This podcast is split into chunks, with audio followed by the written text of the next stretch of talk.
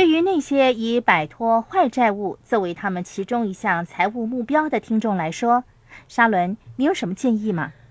我们在课程的第三步提到一个如何摆脱债务的公式。如果你依循和信守这条公式，你一定可以在五到七年的时间里摆脱债务。当然了，你可能会说：“哎呀，五到七年的时间啊，实在是太长了。”但是，当你比较过五到七年以及二十四年的分别之后，你会说，那的确是一条快速摆脱债务的公式，也是一条较为容易做得到的公式。假设你有五张信用卡，每个月你要问一问自己。我有能力为每一张信用卡支付最低付款额吗？我可以在每个月多赚取一百五十美元吗？你可以多做一份工作，以兼任的形式在家里开办企业，也可以节省家庭开支和娱乐的费用，尝试束紧腰带过日子。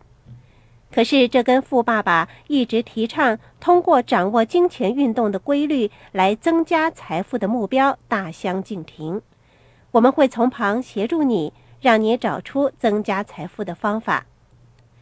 现在在纸上写下你五张信用卡的欠款和利息，看看哪一张的利息最高。除了最低付款额之外，把你额外赚到的一百五十美元一并用来支付这张信用卡，每个月都这么做。把额外赚到的一百五十美元首先支付利息最高的那一张信用卡。同时，在每个月你也得支付另外四张信用卡的最低付款额。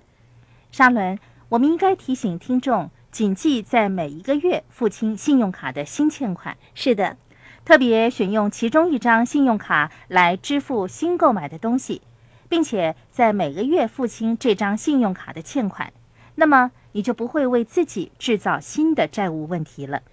在每个月要记住哦，为其他信用卡支付最低付款额，直到你付清了利息最高的信用卡为止。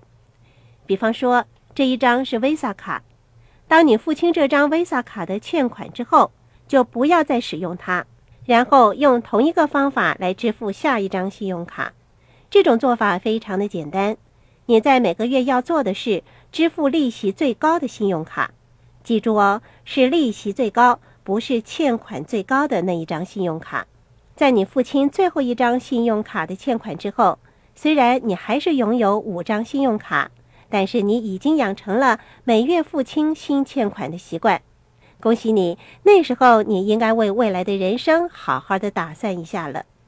你要为自己在财务上做出的任何决定负责任。你使用信用卡来购物，在收到账单之后就及时支付所有的费用。那么你就不会被征收利息，这是你必须拥有的其中一项财务目标。然后不要停下来哦，你不要胡乱花掉额外赚到的一百五十美元，把这笔钱用在投资方面，成立一个投资账户。你训练自己养成了良好的习惯，也就是在每个月付清所有信用卡的欠款。现在没有任何债务的你，可以踏出致富的第一步。尝试用那笔钱购买资产，按着富爸爸所说的来做，增加收入，为你梦想的生活方式而努力。你可以在课程的第三部分找到一些能够帮助你赚取额外一百五十美元的好建议。如果是两百美元，那就更好了。这一切可以让你减低债务的方法，有助你创造理想生活方式。也就是富人的生活方式。富爸爸说过：“你的负债就是他人的资产。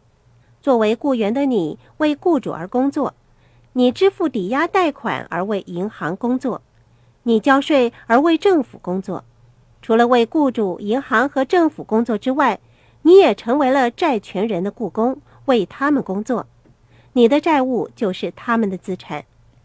正如我们刚才提到的例子一样。”一笔一万美元的债务可以为信用卡公司带来二十四年每个月一百五十美元的进账。